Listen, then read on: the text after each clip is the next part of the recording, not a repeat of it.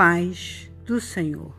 Em continuidade com o decamo da palavra do Senhor, vamos para o capítulo 20 do livro de Jó, que diz assim: A segunda resposta de Zofar a Jó. Então Zofar de Naamá respondeu: Preciso falar, pois é profundo meu incômodo. Tive de suportar seus insultos, mas agora meu espírito me leva a responder. Você não sabe que, desde a antiguidade, desde que o ser humano foi posto na terra, o triunfo dos perversos dura pouco e a alegria dos ímpios é apenas temporária? Embora seu orgulho chegue aos céus e a sua cabeça toque as nuvens, eles desaparecerão para sempre, lançados fora como seu próprio excremento. Seus conhecidos perguntarão: onde estão eles? Passarão como um sonho e não serão encontrados, desaparecerão como uma visão na noite. Aqueles que os viram não os verão mais. Suas famílias não os reconhecerão. Seus filhos pedirão esmolas aos pobres, pois terão de devolver as riquezas que roubaram. Embora sejam jovens e vigorosos, seus ossos serão deitados no pó.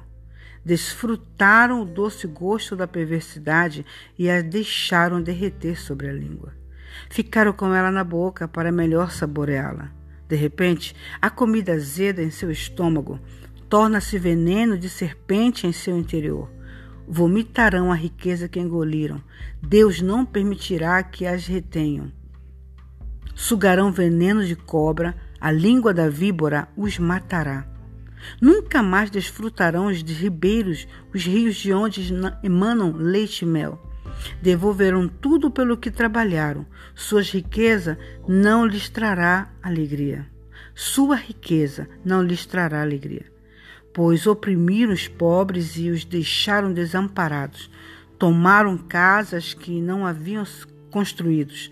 Sempre gananciosos, nunca satisfeitos, perderam tudo com o que sonharam comem até se fartar e depois não sobra coisa alguma.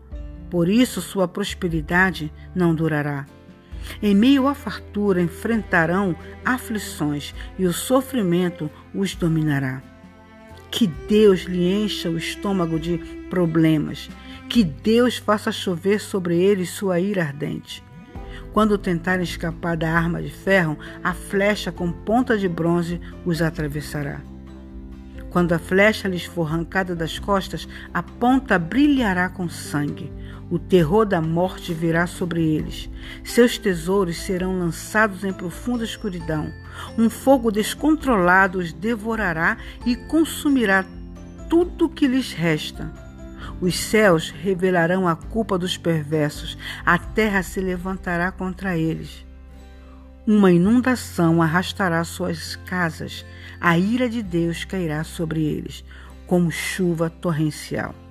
Essa é a recompensa que Deus dá aos perversos, é a herança decretada por Deus. Amém.